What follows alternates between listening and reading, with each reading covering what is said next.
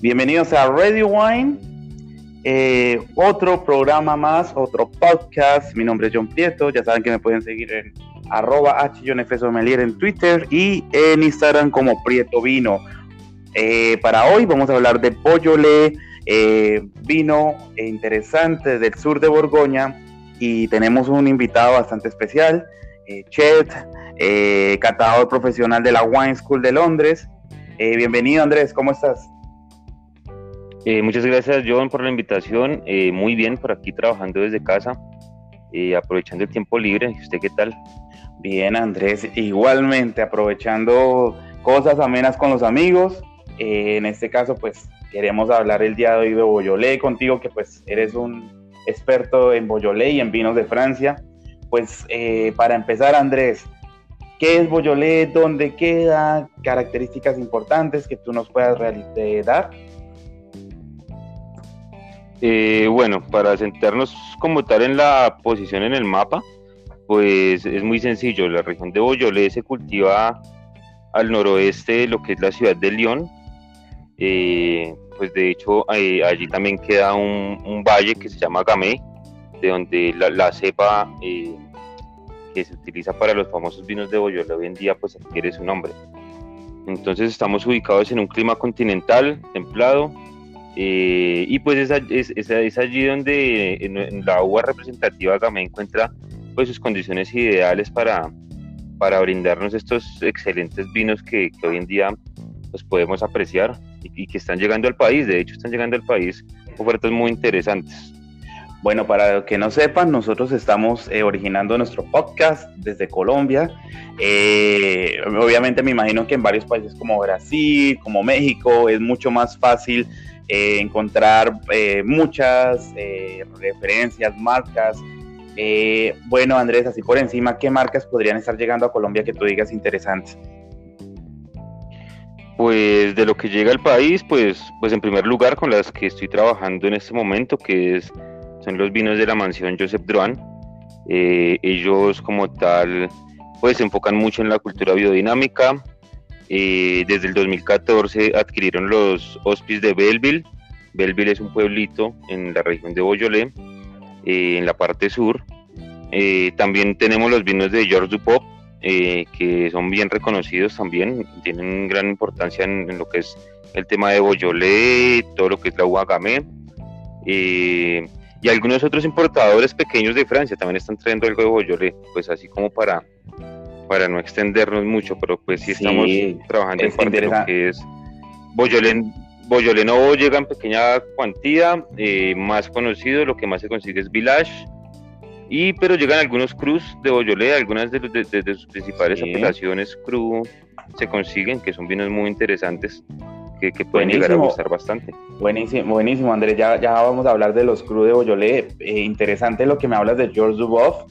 es uno de los grandes negociantes de franceses eh, que pues tomaron desde el año 1980 gran parte del mercado de Boyolé. Y bueno, hablando de historia, eh, aquí tengo algo, una, una, nota interesante. Me gusta hablar del duque de Borgoña, de el Felipe el Atrevido yo creo que sí fue atrevido, ¿no? Es, que, por lo que hizo, ¿no? Correcto, sí, total, total, total. Total, pues, pues ante la cultura de vinos en la Borgoña, eh, pues de la que se conoce muy bien, pues son vinos refinados, de potencial de guarda amplio. Eh, pues resulta que el Gamay no hallaba su, mejor expresión en, las partes de la Borgoña como lo que es en la parte de Bon, de bon en la Côte d'Or, entonces Felipe el Atrevido se tomó el atrevimiento de, de desterrar a la uva gamay y desplazarla hacia lo que es la región de Boyolé, donde encuentra su mejor expresión. Tierra muy interesante de granito, em, eh, hace, que hace unos muy buenos vinos. bueno, pues allá entrando acá en, materia, aquí tenemos 10 grandes cruz. Yo los voy a pronunciar, tú me vas a decir estoy bien, estoy mal, lo que pasa mi francés, un francés un poquito oxidado, pues bueno, tenemos aquí los de Brully, Brully, Renier, Morgon, Chirolet, Lurie, Molanaban, Chenal, Julian y Sanamok. Esos son los 10 Grand Cru, ¿no? Los más importantes, ¿no? Es correcto, sí, pues vale la pena eh, pues tener en cuenta estos nombres, no son fáciles de recordar, pero por ejemplo vale la pena mencionar a los más importantes como Brugy. Brugy es, la, es el cru con mayor extensión. Eh, también existe lo que es la Côte de Brugy, que se ubica en la parte de la colina. Eh, muy conocidos que llegan aquí al país, Morgón, que es un vino con el que trabajo, con el que, del que la gente se lleva una grata sorpresa cada vez que lo conoce, dado que no es un vino muy dentro de los parámetros normales de los vinos tintos, al igual que de lo que pasa con Fleury, del con vino con el cual también trabajo, Molina Van, Molino de Viento, de hecho es la traducción al español. Eh, también trabajo eh, con lo que es el Village, el, vino normal, lo que es el Boyole Village. Pero pues vale la, pena recalcar que estos 10 cruz tienen cada uno eh, una característica que lo hace particular. Eh, los cruz vale, la pena recalcar que esos son vinos que no tienen mayor crianza. Eh, básicamente sus procesos de vinificación se basan en maceración carbónica. Algunos tienen la particularidad de que se separa el mosto, ¿no? Tenemos un mosto blanco criado en barricas y tenemos un mosto, una, una parte tinta que se va a, hacer por lo que es maceración carbónica, lo que vamos a tener vinos mucho más eh, exóticos y que a pesar de no tener largas crianzas, tenemos largas expectativas de, de, guarda para el vino, como es el caso del Mulinavano. Un Mulinavano en su, en su mejor año puede llegar a tener una expectativa de guarda de 30 años fácilmente, sin, ser, sin tener una larga crianza, que es un punto pues que me vale la pena recalcar, ¿no? Porque siempre estamos acostumbrados a vinos de largas crianzas para que se guarden mucho tiempo y en este caso tenemos la excepción, John. Bueno, súper. Ahí tenemos, eh, me hablaste de, algunos como interesantes, lo que fue Morgon y Fleury. Eh, es, creo que en este momento de los más eh, vendidos a nivel internacional según unos datos que me dan acá, y eh, como, el, como el más popular. Pero me hablaste de uno que me pareció interesante que te gustó, me, o te gusta, o bueno, el Morgón. Si yo tengo una copa de Morgón en mis manos, eh, ¿qué características eh, me pueden dar? Pues lo más importante de Morgón, pues todo radica en, en, su propio nombre, que traduce a suelos putrefactos, eh, pues dada la condición del subsuelo, ¿no? Eh, eh, esto hace miles de años eran pantanos, eran lodos, básicamente lodos de arcilla, que se fueron compactando, se fueron erosionando y llegan a crear lo que hoy en día se conoce como esquistos. Esos esquistos es donde están plantadas las vides hoy en día. Y Morgón recibe su nombre por eso, porque esos esquistos aportan al vino un aroma de suelos húmedos un tanto putrefactos, que es una nota de cata pues bien exótica, bien particular, pero que se alinea muy bien con el gusto eh, del vino que, que, da una textura sedosa, un vino con un carácter de frutas rojas, con un carácter especiado del tipo canela, eh, clavo de olor, un vino que no tiene un peso en boca significativo, pero que tiene una complejidad aromática y en sabores que, pues, que llega a gustar demasiado, pues dadas las condiciones del vino. Por ejemplo, con el que yo trabajo, eh, tiene el método que yo le digo, tiene una parte de maceración carbónica en la que esa maceración dura 10 días y se saca una parte de jugo blanco que se va a crianza borgoñesa, es decir, se va a barriles de roble. Eh, a crearse durante seis meses y en última se terminan juntando los dos jugos para obtener un vino tinto de características muy particulares. Buenísimo Andrés, mira aquí pues aquí estoy encontrando información adicional, bueno, que la Chardonnay y la Ligote también son variedades blancas que se dan muy bien en esta región. No, no es común, digamos, para el mercado, digamos que debe ser consumo interno, ¿no? Es correcto, sí, es un muy pequeño porcentaje eh, pues de hecho se ha ido erradicando, se espera que el cultivo de aligoté se, se, erradique hacia el 2024, así como ya fue reemplazado el cultivo de pino noir. Entonces eso es algo que, es que se ha traído en, menor cuantía, dado que esos vinos blancos pues en realidad se utilizaban para, para hacer un poco más dócil esos vinos hechos con gamé. Entonces hay que tener en cuenta también eso, que eran así como lo hacen en el norte del Ródano con el Syrah, que se mezcla en pequeña parte con el Biognet, pues eh, hace unos años se hacía algo similar con lo que es la Ouagamé eh, para lo que es Chardonnay y Aligoté. Buenísimo, Andrés. algo interesante ya como, como ya terminando nuestra entrevista bastante interesante contigo de lo que es Boyolé. Recuerden que estamos en Radio Wine y hablamos de eh, la fiesta del Boyolé, tercera semana de noviembre. ¿Qué pasa en esta fiesta?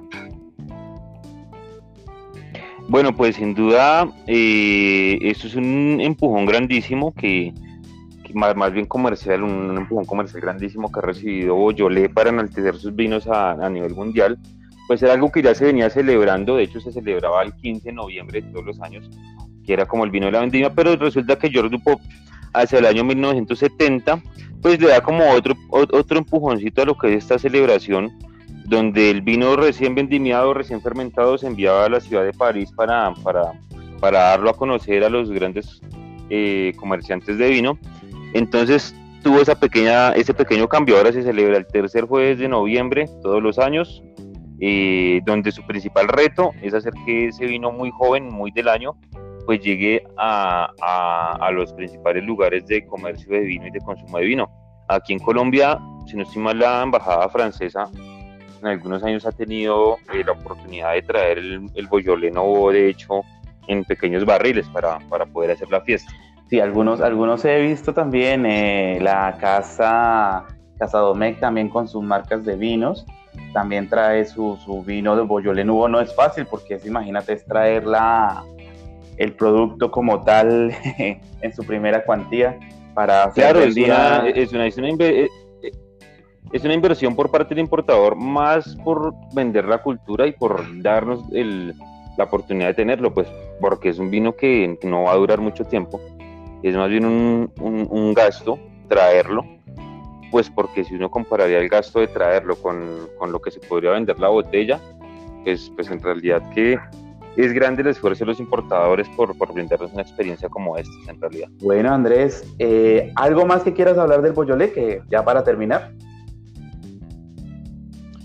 No, pues algo que vale la pena recalcar es eh, invitar a las personas que, que, que, son vividoras de este mundo del vino, que, que, se abran a lo que es conocer Boyolé, pues porque algunos tienen de pronto la información errada o un mal concepto de que son vinos débiles, que son vinos que, que no son de calidad o, no van a generar una experiencia grata y, pues en realidad lo que estamos a veces es como mal informados porque en Boyolé tenemos una amplia gama de, de, de, experiencias en cuanto a vino. Al maridaje, el maridaje yo creo que Boyolé rompe un poquito las barreras del maridaje, Ajá. porque es un vino tinto muy flexible. ¿Qué, qué podemos, qué podemos maridar con, Boyolé? Puede ir bien con algo muy fresco. Ok. Principalmente Principalmente se recomienda, pues algo sencillo puede ser un corte de atún a la plancha, algo más elaborado, pues dadas las unidades del boyolé se puede llegar incluso a probar con comida tipo tailandesa que sea muy compleja, muy picante y el vino se va a adaptar muy bien. De hecho yo lo considero también como uno de esos vinos comodín, como que se pueden, se pueden ajustar muy bien a distintos tipos de comida a cortes muy grasos, a comida no muy cargada en grasa, no muy fuerte, a algo muy fresco.